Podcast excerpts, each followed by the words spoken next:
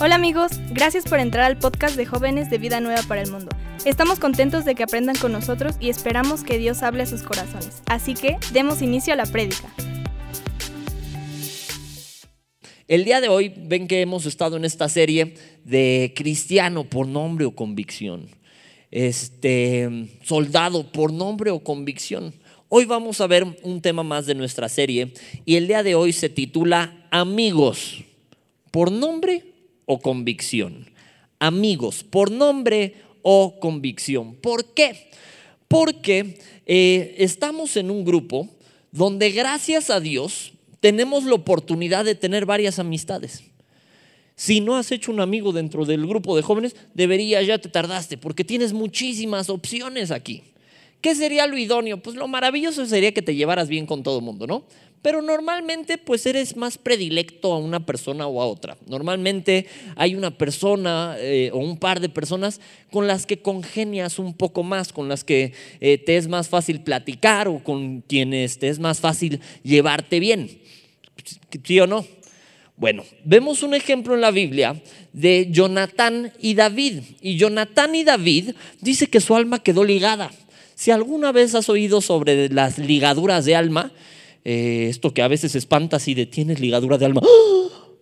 Si no sabes qué es, hoy lo vamos a aprender. No me voy a concentrar tanto en qué es una ligadura de alma y qué no, aunque sí un poco, pero sobre todo por atender o, eh, estudiar de manera más correcta cómo es una buena relación de amistad y cómo no lo es. Entonces vamos a ver esto obviamente a la luz de la palabra de Dios y vamos a estudiar un poco la historia de David, la historia de Saúl y la historia de Jonatán. Jonatán era hijo de Saúl. Si no ubican a David, ahorita les hago el resumen, no se preocupen. David, pastor, cuidaba ovejas y mataba leones con sus propias manos. Después, este pastorcito una vez fue, baja eh, eh, junto con el pueblo de Israel y ve que había un gigante, un gigante retando al pueblo de Israel. ¿Cómo se llamaba el gigante? Goliat. Después se le ocurre componer las mañanitas. No, no es cierto.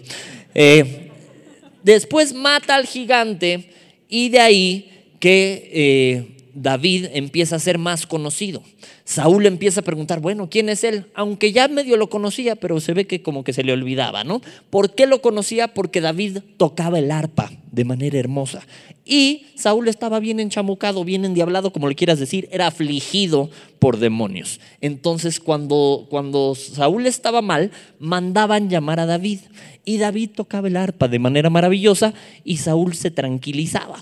Entonces, por eso a David también se le conoce como el dulce cantor de Israel.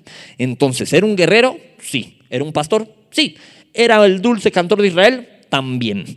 Después de que mata a Goliat, empieza el problema con Saúl. ¿Quién era Saúl? Te hago el resumen, no te preocupes. Pequeño muchacho, lo mandan a mm, buscar unas mulas de su papá cuando era niño. Va, pide consejo, es ungido. Y de ahí se vuelve el primer rey del pueblo de Israel. ¿Ok? Después Saúl desobedece. Una vez le advierten, vuelve a desobedecer otra vez. Y Samuel, que ahí ya no te voy a hacer el batir resumen, si no, no voy a terminar jamás. Pero Samuel eh, le advierte a Saúl que iba a venir a alguien mejor que él. Después David, este pequeño niño pastor, guerrero y dulce cantor de Israel, es ungido. Entonces ungido es que lo escogieron. ¿Cómo qué? Iba a ser el futuro rey. Todavía no, seguía chamaco y cachetón. Cuando ungen a David, esto nada más para completarte de su historia, eh, Dios le dice a Samuel que un hijo de Isaí iba a ser el ungido. Llega y ve a los hermanos de David, grandes, fortachones, y dice, de seguro es este, el mayor, fuerte. Y Dios le dice, no, este no es. Bueno, de seguro es este, también grande, fuerte. No, ese no es. A David ni lo invitaron a la fiesta. Lo dejaron cuidando ovejas. De plano le tuvo que decir a su papá, oye, ¿ya son todos tus hijos? ¿Ya es lo menos sin chance de negociar? ¿Ya no tienes más? Pues tengo el más chiquito. Tan no lo consideraron que ni siquiera lo invitaron a la fiesta al pobre. Bueno, lo mandan traer y ese se convirtió en el ungido de Jehová. ¿Ok? Vamos bien con el resumen. ¿Ya me entendieron quién es David? Ok. ¿Quién es Saúl? Quedamos que el rey, el primer rey del pueblo de Israel. y vemos un problema en la relación entre Saúl y David. Cuando David recién eh, fue a matar a Goliat, todavía Saúl le puso su armadura, la armadura del rey, pero pues David estaba chiquito. Entonces, pues ya imagínate cómo le bailaba. Yo creo que alguna vez vieron a los siete enanos. Yo creo que se veía como tontín que le quedaba así grande. Eh, yo creo que así se veía David con la armadura de Saúl. Trató de andar y le dice a Saúl, ¿sabes qué? No, no puedo con tu armadura. Eh, traté, no he probado andar en esto antes, no sé pelear con eso. Entonces David se avienta con su onda. Saúl creyó que se iba a morir así de, ay, mi hijito, pues ve y que la fuerza te acompañe, ¿no? Ahí va David con su onda, le da la pedrada al gigante y lo mata. Y de ahí que sabemos que David mató a Goliat. ¿Ok? Acto seguido, David le corta la cabeza este, a Goliat, persiguen a los filisteos y cuando van regresando hay un pequeño detalle. Sucede que a gente, a unas muchachas se les ocurrió cantar. Saúl mató a sus miles y David a sus diez miles. Lo adornaron. ¿Tú crees que mató diez mil en un día? Lo dudo. Había matado al gigante, sí, pero de ahí los correteó. ¿Todavía mataba diez miles? Pues no. Pero se les ocurrió cantar eso. Saúl mató a sus miles y David a sus diez miles. ¿Y de ahí qué pasó? El corazón de Saúl tuvo un problema de celos, de envidia, de contienda. Es como si bueno, tú sé cómo te llamas, Matius, ¿no? Es como si dijeran, el día Joe predicó a sus miles, pero el Matius a sus diez miles. Y yo dijera, ¡Ah! cámara, perro, vas a ver. Hay un Dios que todo, cámara, ¿eh? ¿No? ¿Qué, qué? Pues qué, un tiro, ¿qué? Para que veamos de qué lado más que al igual. O sea, y él ni la debe ni la teme, ¿no? Él así, vato, yo estoy sentado oyendo la prédica. No, vas a ver, vas a ver, Matius, hay un Dios que todo lo ve. Imagínate que eso pasara.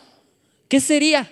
Celos, envidia, contienda, ¿estamos de acuerdo? Ahora, hay relaciones de amistad que tristemente tienen estos ingredientes y son relaciones destructivas. Y tristemente a veces dentro de estas relaciones se forman ligaduras de alma que destruyen. Y ahorita lo vamos a estudiar. Hay relaciones de amistad que edifican.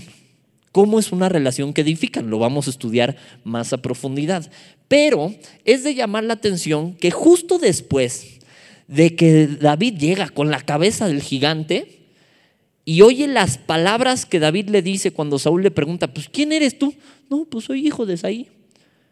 Después de que oye esas palabras, dice que el alma de Jonatán, hijo de Saúl, quedó ligada a la de David. Y para el que crea o quiera súper malinterpretar el texto, no, no bateaban chueco esos dos. No eran homosexuales. No era una relación perversa delante de Dios ¡Ah! porque dice que lo amó. No. Dice la Biblia múltiples ocasiones que Jonatán amaba a David como a sí mismo. Para el que quiera pensar que, no, pues de seguro, o sea, que se me hace que sí le gustaba y, o sea, para mí que el Jonatán floreaba, no, no. ¿Qué dice la palabra de Dios? ¿Cuál es el mandamiento? Amarás al Señor tu Dios con todo tu corazón, con toda tu mente y a tu prójimo como como a ti mismo. ¿Estaba pecando Jonatán al amar a David como a sí mismo? No. Ahora bien, vámonos al texto. Acompáñenme por favor a Primera de Samuel, más bien primer, porque es libro, primer libro de Samuel 18, capítulo 18, versículo 1. Primer libro de Samuel, capítulo 18, versículo 1. Conste que ya les hice el batirresumen. ¿Ya lo tienen? Ahí les va. Dice, aconteció que cuando él hubo acabado de hablar, ¿quién él? David. Porque si vemos versos antes, el 57, eh, estoy en el 17:57, dice, y cuando David volvía de matar al filisteo, Abner lo tomó y lo llevó delante de Saúl, teniendo David la cabeza del filisteo en su mano. Y le dijo Saúl, muchacho, ¿de quién eres hijo? Y David respondió, yo soy hijo de tu siervo Isaí de Belén. Ok, Ahora sí, el 18.1. Aconteció que cuando él hubo acabado de hablar con Saúl, el alma de Jonatán quedó ligada con la de David y lo amó Jonatán como a sí mismo. Y Saúl le tomó aquel día y no lo dejó volver a casa de su padre. Cuando vemos que Saúl lo tomó y lo invitó a su casa, no fue porque el alma de Saúl también quedó ligada a la de David. No, fue porque mantén a tu amigo cerca y a tu enemigo todavía más cerca. Fue porque le daba miedo David. Más adelante vemos que Saúl advierte a Jonatán porque empieza a querer matar a David. Y lo que le advierte a Jonatán es, mientras él esté vivo, tu reino está en riesgo. Acuérdense que los reinos se heredaban. Entonces, si Saúl era el rey, normalmente seguiría en el reino Jonatán, su hijo. Bueno, Jonatán mismo sabía que David iba a ser rey. Jonatán mismo le dijo a David, ¿sabes qué? El día que seas rey, el día que venzas, nada más no te olvides de nosotros. Nada más ten misericordia de mi familia y hagamos un trato, tú y yo, de valedores, parafraseando un, bastante el texto. Hagamos un trato yo voy a tener misericordia de tu familia, tú ten misericordia de mi familia. Y si Dios me permite vivir, ten misericordia de mí, por favor. No me apartes de tu casa. Eso le dijo Jonatán a David, porque sabía que Dios tenía algo especial con David. ¿Cuál fue el problema? Que uno de ellos veía con ojo malo a David y el otro lo veía con amor, como debiera ser. Te decía, para el que quiera pensar que no, es que estos, o sea, se decían te amo, qué oso. Si sientes tu masculinidad afrentada el día de hoy, la Biblia nos dice, y lo vamos a estudiar más adelante, que en todo em, tiempo ama el amigo y es como un hermano en tiempos de angustia. ¿Amas a tu familia? La mayoría podríamos decir que sí, te pueden caer muy mal, pero normalmente los amas de todos modos. ¿Amas a tus hermanos? Sí. Es lo mismo. Que no lo digas a veces o que te sientas amenazado por, es que te, te amo, brother. Porque no sabes cómo te van a ver así de, chale, espérate. Pero eso es lo común. Amarás al Señor tu Dios, no solo, te tengo un afecto chido de valedores, ¿eh? O sea, no. ¿Está mal amar a alguien más? No. A manera bíblica, no. Ya si te amo y, ay, te amo y qué piernazas, te cargas, pues ahí sí tenemos un problema, ¿no? Pero si le digo, bro, te amo, no estoy floreando, soy casado, tengo esposa y es bíblicamente correcto. ¿Ok? Entonces, punto número uno del día de hoy. Hay relaciones que son destructivas y relaciones que edifican. Hay relaciones que son destructivas y hay relaciones que edifican. Acompáñenme por favor, más adelantito de nuestro texto base, a Primera de Samuel, primero de Samuel, capítulo 20.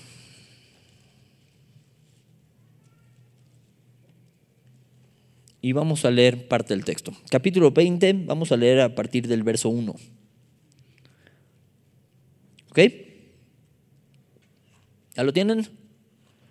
Ok, Primero, primer libro de Samuel, capítulo 20, versículo 1. Dice, después David huyó a Nayot. David estaba huyendo porque Saúl estaba procurando asesinarlo. ¿Ok? A Nayot en Ramá. Y vino delante de Jonatán y dijo, ¿qué he hecho yo? ¿cuál es mi maldad o cuál mi pecado contra tu padre para que busque mi vida? Él le dijo, en ninguna manera no morirás, está hablando David con Jonatán. He aquí que mi padre ninguna cosa hará, grande ni pequeña, que no me la descubra, porque, eh, porque, ¿por qué pues me ha de encubrir mi padre este asunto? No será así. Y David volvió a jurar diciendo, tu padre sabe claramente que yo he hallado gracia delante de tus ojos. Y dirá, no sepa esto Jonatán para que no se entristezca. Y ciertamente vive Jehová y vive tu alma, que apenas hay un paso entre mí y la muerte. Y Jonatán dijo a David, lo que deseare tu alma haré por ti. Y David respondió a Jonatán, he aquí que mañana será nueva luna. Te voy a contar lo que pasó más adelante. ¿Ok? Eh, David idea un plan y le dice a Jonatán, ok, hagamos lo siguiente porque tu papá me quiere matar. Me voy a esconder en el campo. Y mañana es nueva luna, eso significa que era principio de mes. Cada principio de mes ellos comían juntos. ¿Ok? Entonces le dijo, mañana es nueva luna, normalmente comeríamos juntos. No voy a estar.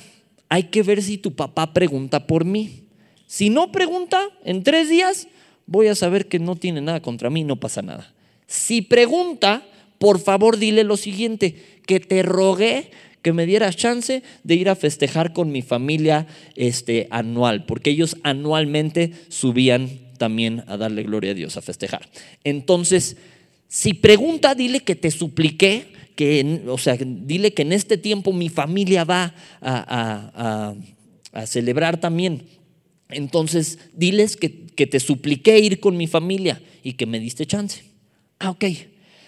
Y después, si vemos que sí me quiere matar, ¿cómo le hacemos para que sepas? No, pues se ponen de acuerdo.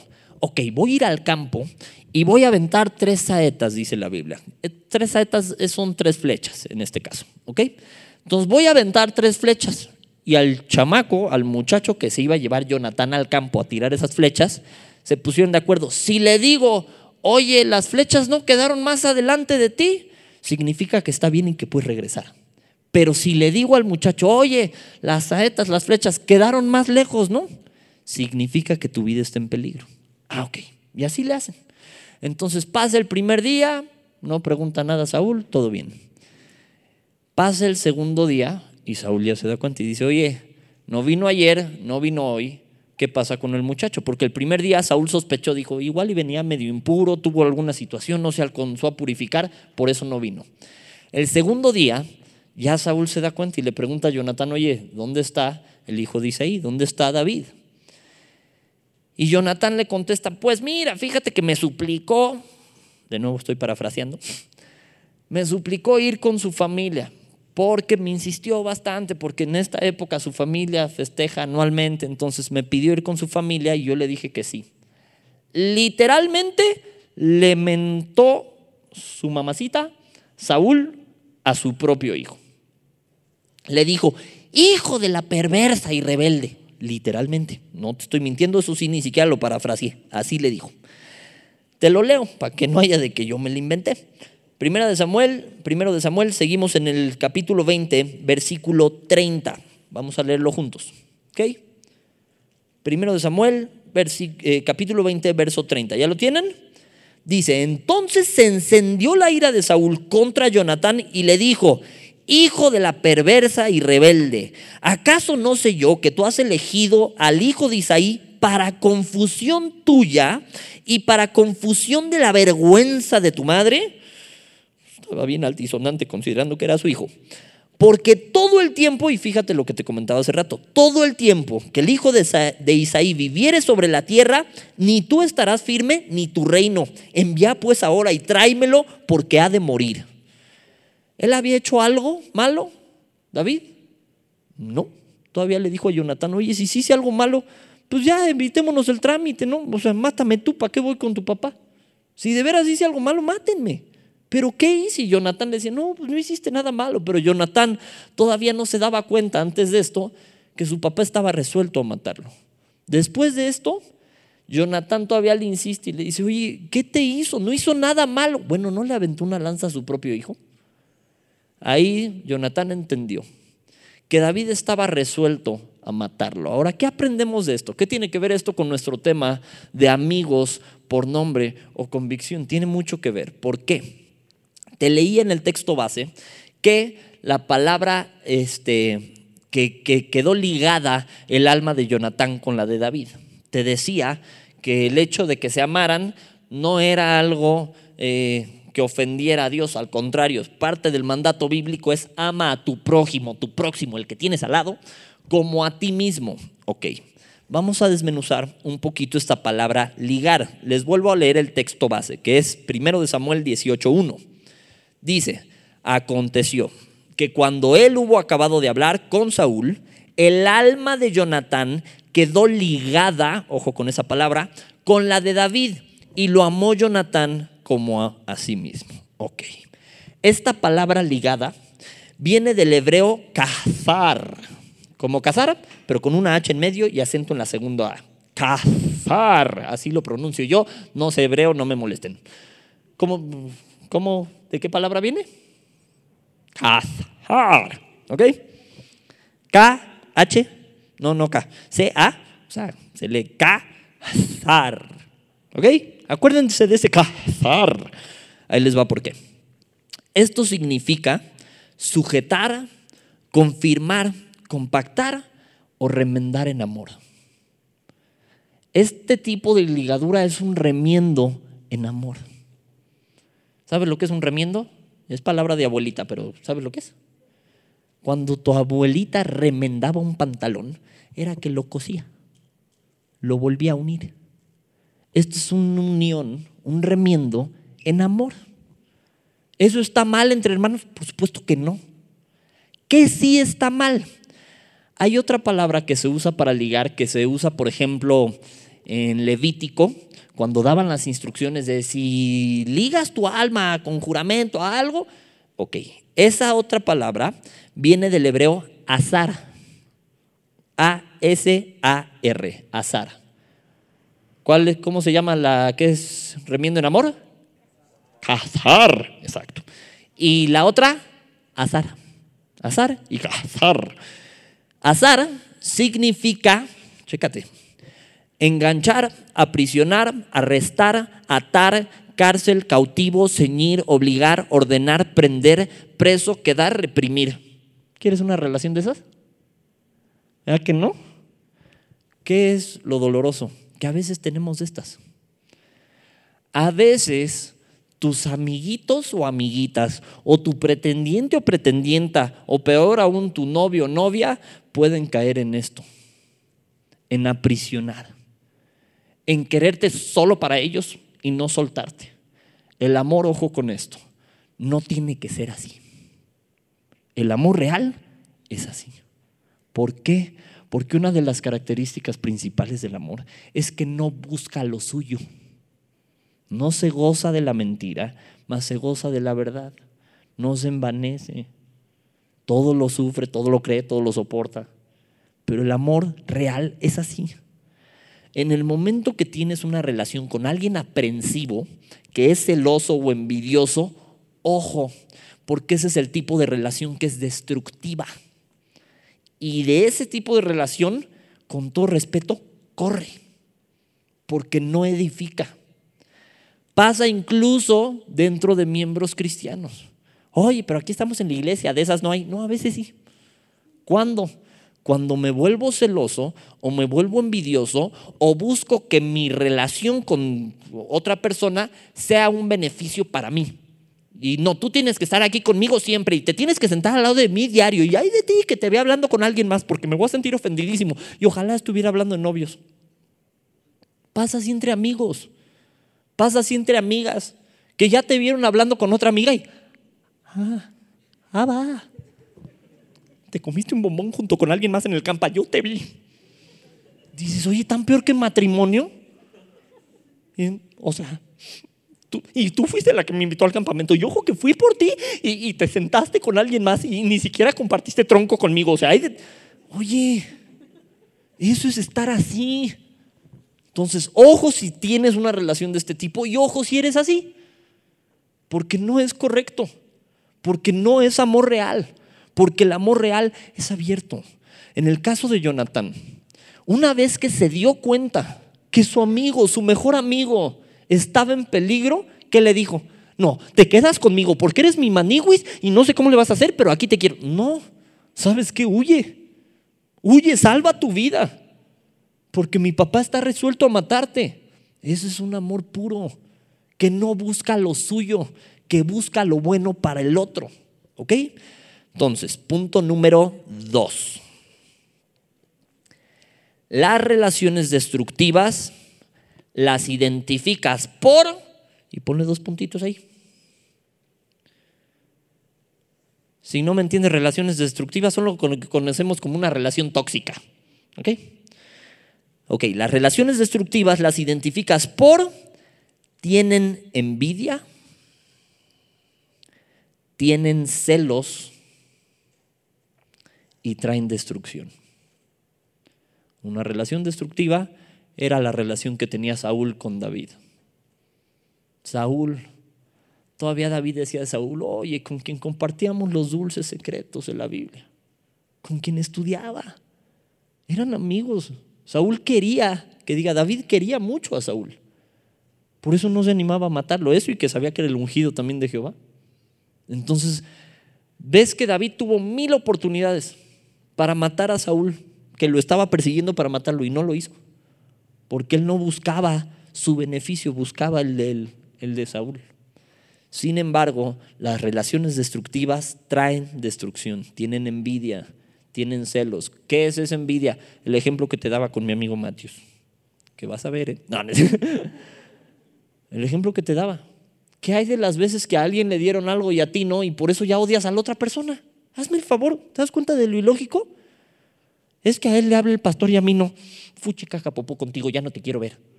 ¿Por qué? Porque recibió algo que tú no. Es que él tiene carro y yo me muevo a pata. En lugar de gozarnos con los que se gozan, de que nos dé alegría, oye, qué bueno que recibió un carro, qué bueno que él tiene un mejor empleo que yo. Amén, qué bueno. Qué bueno que él gana más, qué bueno que él no está teniendo la situación familiar que yo estoy atravesando, qué bueno. Pero a veces nos arde el buche. La envidia nos corroe. ¿Por qué? Porque le va bien al otro y a ti no. Ejemplo. En Génesis tenemos la ofrenda que dieron Caín y Abel. ¿Ok? Cuando tú lees el texto, eh, da una ofrenda a Caín, da una ofrenda a Abel la ofrenda de Abel no le agradó a Dios. ¿Por qué? Porque le dio lo que tenía. De lo que tenía, de lo que le sobró, de eso dio. Abel dio de lo mejor que tuvo. No era que a Dios sí le gustara la carne y no le gustaran los tubérculos, porque no le gustó que le diera verduras. No, no fue eso. Fue que no le agradó el corazón.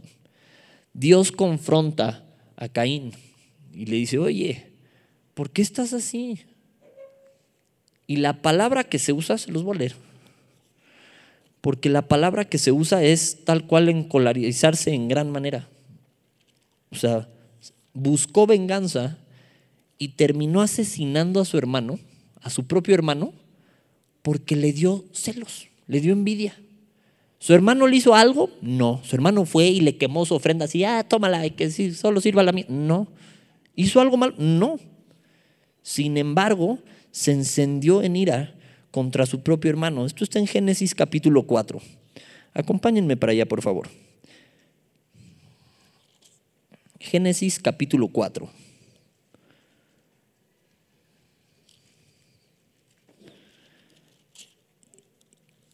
Amén. ¿Ya lo tienen? Vamos a leer a partir del versículo 6. Denme una señal de humo cuando lleguen. ¿Ya lo tienen? Dice, esto es después de que ofrenden, de que ofrendan, eh, Dios habla a Caín. Entonces Jehová dijo a Caín, ¿por qué te has ensañado y por qué ha decaído tu semblante? Esta palabra ensañar, te digo que es encolerizarse en grandemente, arder. Es el, original, se traduce arder, en ira o en cólera. Ardió, literalmente le ardió que le agradara a Dios la ofrenda de su hermano y no la suya. Y fíjate lo que pasa aquí. Le pregunta a Jehová y no solo no le contesta, ahí te va lo que pasa. ¿Por qué te has ensañado? Eh, ¿Por qué ha decaído tu semblante? Si bien hicieres, no serás enaltecido, y si no hicieres bien, el pecado está a la puerta. Con todo esto, a ti será su deseo, y tú te enseñorearás de él. Caín no solo no le respondió. El verso 8 dice, y dijo Caín a su hermano Abel, salgamos al campo. Y aconteció que estando ellos en el campo, Caín se levantó contra su hermano Abel. ¿Y qué dice? Y lo mató. Y Jehová dijo a Caín, ¿dónde estaba el tu hermano? Y él respondió, no sé, ¿soy yo acaso su guarda de mi hermano? Como si Dios no supiera, ¿no? Te digo, toda la historia la puedes encontrar en Génesis capítulo 4 en adelante. ¿Cuál fue el problema? Envidia. ¿De dónde se genera la envidia? De que le va bien al vecino y no a ti. La envidia tristemente es parte de nuestra carnota. ¿Qué es lo que nos toca hacer? Crucificar la carne y actuar, vivir de acuerdo al Espíritu. Si hacemos eso, entonces le vamos a hacer más caso a Dios y menos caso a Satanás y a nuestra carne.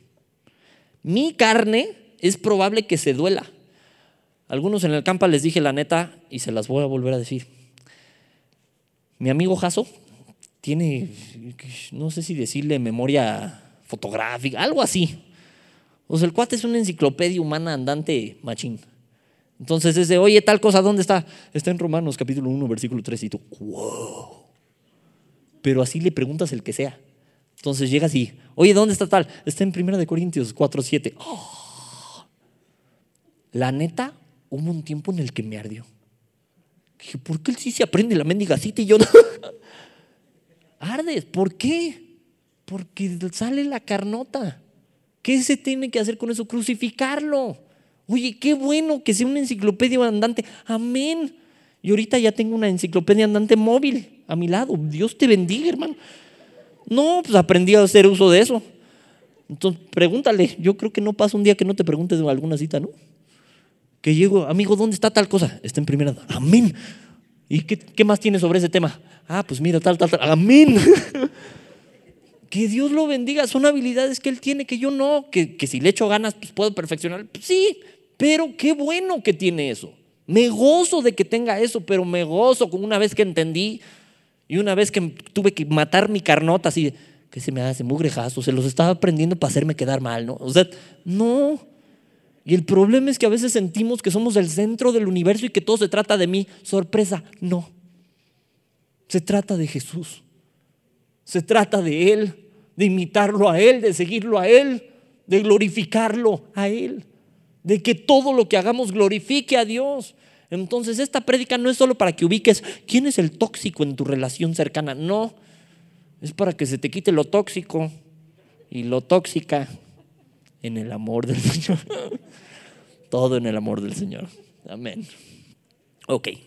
Entonces, las relaciones destructivas las identificas por celos, envidia y traen destrucción. Eh, te voy a leer Proverbios 4:14. Vamos para allá. Lo vamos a leer primero normal, en lo que la mayoría tienen que son Reina Valera, algunos ya tienen la NBLA. Y después vamos a leerlo en la traducción al lenguaje actual, que, siento que en esta ocasión ayuda a entender bien el texto. Proverbios capítulo 4, versículo 14. ¿Ya lo tienen? Ok, los espero para que sí lo leamos juntos. ¿Ya? ¿Están? Ok, Proverbios capítulo 4 y leemos a partir del verso 14. Dice, no entres por la vereda de los impíos, ni vayas por el camino de los malos Déjala, no pases por ella, apártate de ella, pasa, porque no duermen ellos si no han hecho mal, y pierden sueños si no han hecho caer alguno, porque comen pan de maldad y beben vino de robos. Mas la senda de los justos es como la luz de la aurora, que se va, que va en aumento hasta que el día es perfecto. Ok. Vamos a leerlo, lo mismito, pero te lo voy a leer yo en la nueva en la traducción al lenguaje actual. ¿Ok? Ponle atención. Dice: No te juntes con gente malvada, ni sigas su mal ejemplo. Aléjate de su compañía Aléjate y sigue adelante. Esa gente no duerme hasta que hace algo malo, no descansa hasta destruir a alguien. En vez de comer se satisface comiendo maldades, en vez de beber festeja la violencia que comete. La vida de los hombres buenos brilla como la luz de la mañana, va siendo más y más brillante hasta que alcanza todo su esplendor. La vida de los malvados es todo lo contrario, es como una gran obscuridad donde no se sabe ni en qué tropiezan. Y empieza con, no te juntes con esa chusma, chusma, chusma. Parafraseando el texto. No te juntes con gente malvada. ni sigas su ejemplo, no te juntes con ellos. Ay, pero es que yo le voy a predicar. Mándale un disco.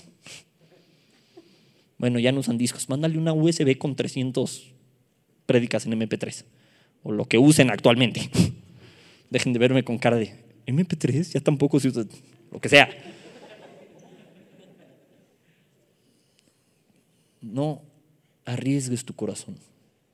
Necesitas estar muy firme para hablar con alguien así y para no irte, pero no te juntes con ellos. Dime con quién andas y te diré quién eres. Dicho popular mexicano, pero ah, qué acertado. Ok, ahora bien, ya vimos las relaciones destructivas, las que eh, destruyen, las que traen envidia, las que traen celos. ¿Cuáles son las relaciones que edifican? Las relaciones que edifican, y ese es nuestro punto número tres, las relaciones que edifican las identificas por, y le pones dos puntitos. Va de nuevo, las relaciones que edifican las identificas por, uno, tienen amor genuino. Tienen amor genuino, el amor que se describe en Corintios 13. Te decía hace rato que parte de la descripción de Corintios 13 nos dice que el amor no busca lo suyo. Se los voy a leer. En Corintios 3 está la preeminencia del amor. Dice, si yo hablase lenguas humanas y angélicas y no tengo amor, vengo a ser como metal que resuena o címbalo que retiñe.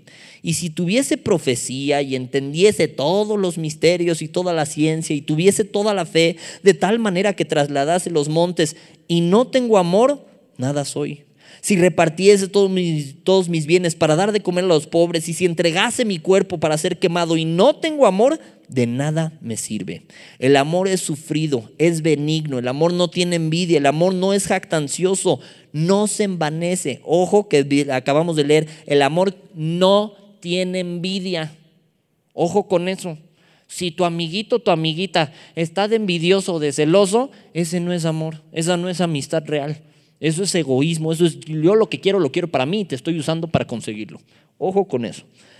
El amor no tiene envidia, el amor no es jactancioso, no se envanece, no hace nada indebido. Y ojo con la siguiente, no busca lo suyo, no se irrita, no guarda rencor. Con este no busca lo suyo, ojo con eso también. Si estás procurándote bien y a tu amigo eso no le gusta, esa amistad no te conviene. Si, oye, es que ya es hora de mi estudio, ay, no te conectes, no, ¿para qué? Que no sé qué, no, mira, quédate. Esa tal vez no es una amistad que te conviene. Más bien, no tal vez, esa amistad no te conviene. Si, oye, me estoy poniendo la pila con mis papás, ay, no, dile que se baña al ruco, que no. Esa amistad no te conviene. Si estoy queriendo hablar con alguien más y eso le afecta a tu amigo a tu amiga, esa amistad no te conviene. Si, oye, fue una consejería estaba en consejería, pero no, tu amigo, tu amiga ya se enojó de, me dejaste. O sea, tenemos una cita para ir por un Starbucks y la cambiaste por tu platiqueza. Oye, estoy buscando el bien. Si la persona no entiende eso, ojo, y si eres la persona que no entiende eso, ojo. Porque a veces nos pasa en medio de nosotros. ¿Por qué? Porque en mi carne va a haber envidia, va a haber celos. Si te ha pasado, te tengo un reto. Disculpas del día de hoy con tu amigo con tu amiga si ha sido tóxico o la tóxica de la historia. Si ha sido el que, no, pues es que tú quedaste conmigo. El amor real no busca lo suyo.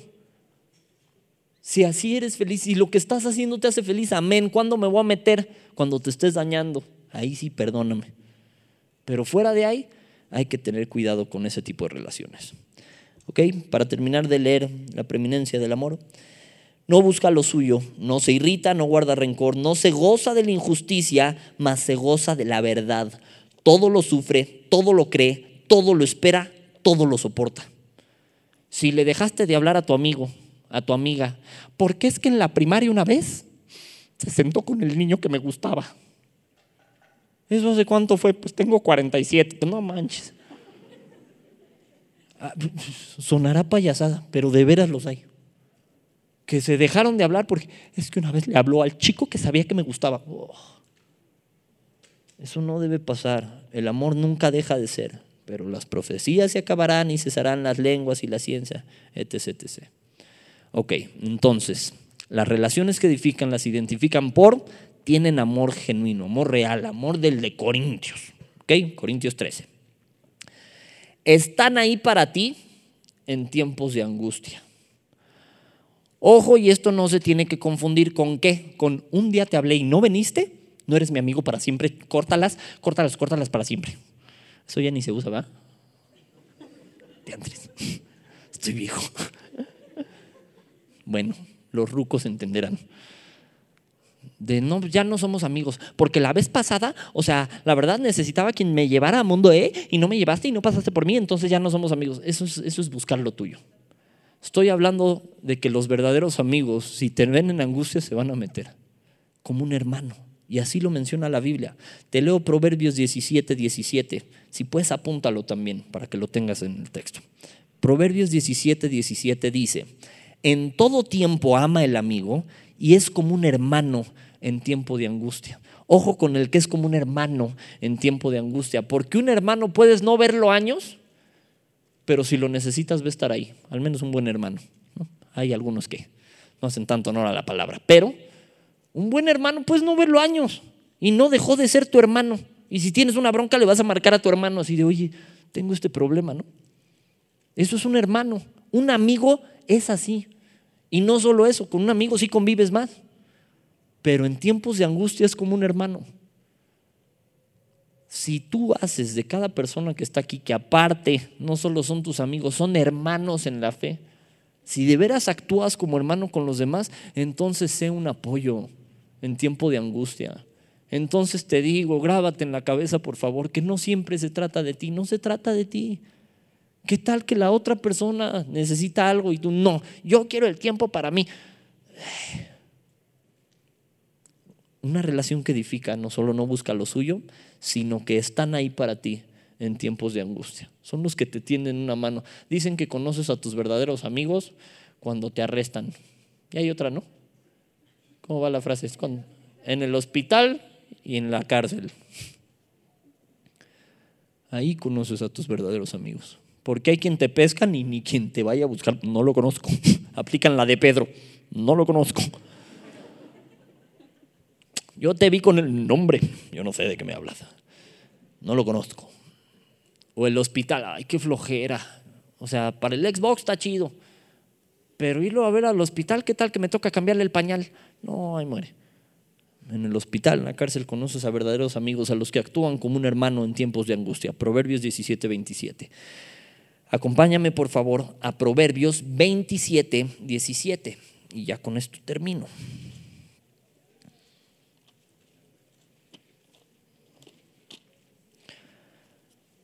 Proverbios 27, 17. Se parece al otro, pero no. ¿Ya lo tienen? Dice,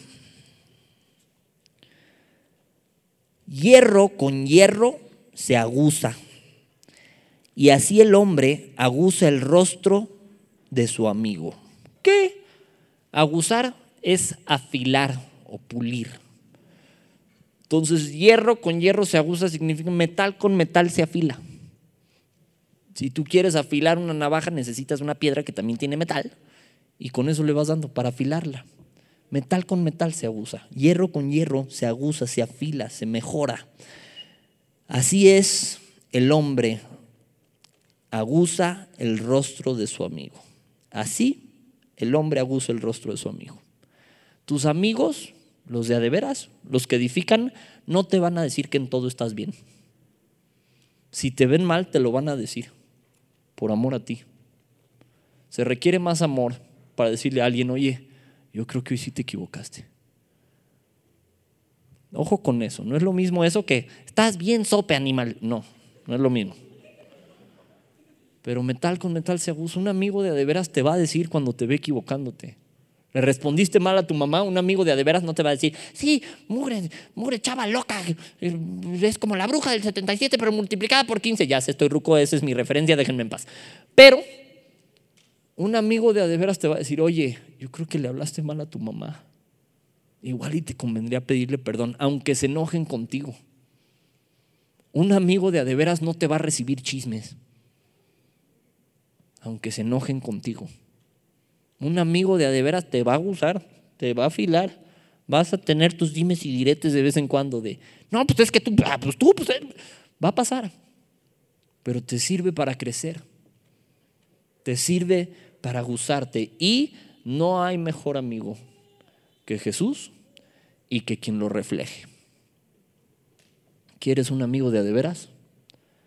El mejor ejemplo y el mejor amigo que puedes tener se llama Jesús.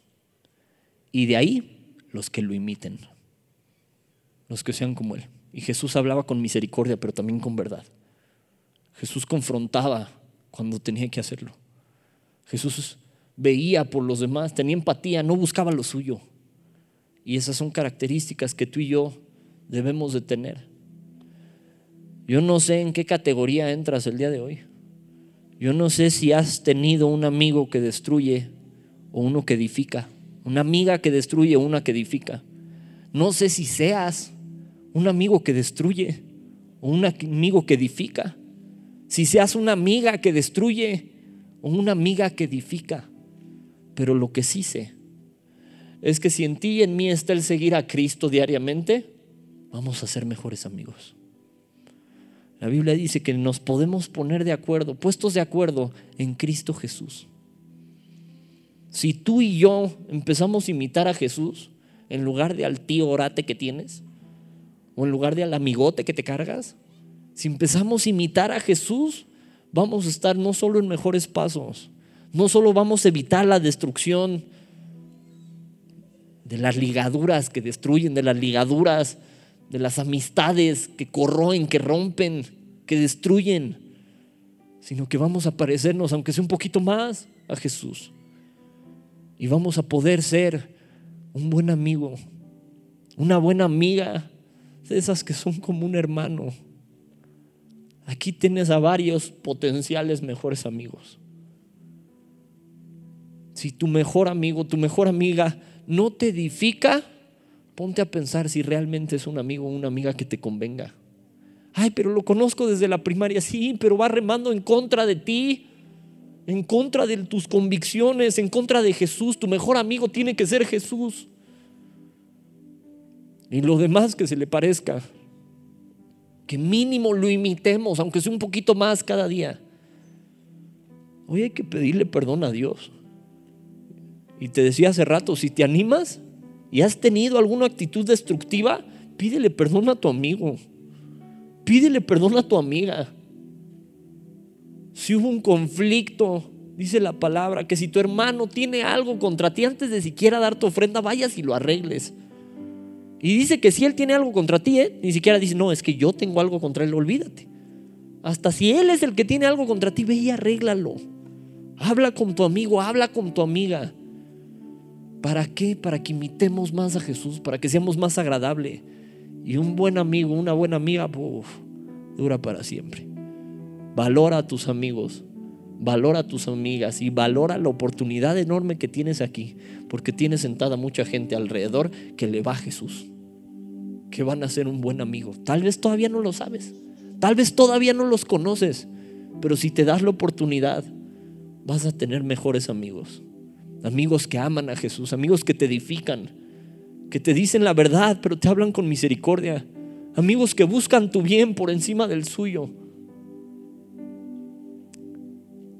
Hoy tenemos tarea de ser mejores amigos de lo que hemos sido. Y es tarea para ti y es tarea para mí. Pero amamos a Dios que no. ¿Queremos reflejar a Jesús sí o no? Claro que sí. Entonces, usemos de las relaciones que edifican. Amén. Vamos a orar. Señor y Dios, te damos gracias.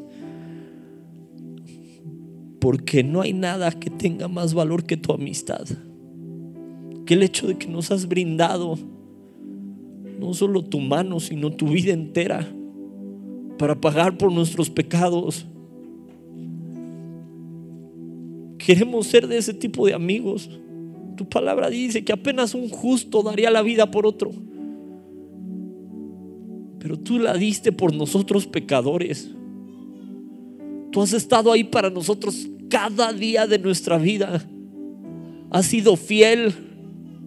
Y Señor, estas características queremos tener.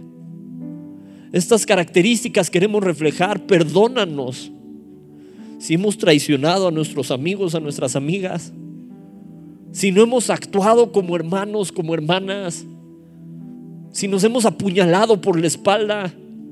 Si hemos ardido en coraje, en cólera, en ira. Porque le va bien a mi hermano o a mi amigo. Hoy declaramos eso como un pecado. Deseamos agradarte. Y Señor, hoy queremos poner en tus manos a nuestros amigos. Por encima de pedirte cosas para nosotros, hoy queremos orar para que bendigas grandemente a nuestros amigos. Para que nos permitas ayudarlos. Para que te conozcan cada día más. Te suplicamos que tú sanes sus heridas que nos permita ser una herramienta que edifique en su vida. Guarda a mis amigos, te lo suplico. Guarda a mis amigas. En el hueco de tu mano te lo suplico. Protégelos, protégelas. Y permíteme reflejarte con ellos. Ese es mi anhelo. Gracias por este día. Y gracias por la cantidad de amigos, de amigas, de hermanos y de hermanas que están en este lugar. Queremos actuar mejor, reflejarte más. Y en tu nombre poderoso oramos, Señor Jesús. Amén y amén. Hermanos, amigos, que Dios les bendiga. Con tus donativos y ofrendas ayudas a que el mensaje de salvación llegue a más jóvenes alrededor del mundo. Aunque no puedas llevar la palabra personalmente a todo el mundo, de esta manera formas parte de la obra de Dios. Si quieres saber cómo donar desde donde estás, te invitamos a que revises la descripción. Por tanto, id y hacer discípulos a todas las naciones.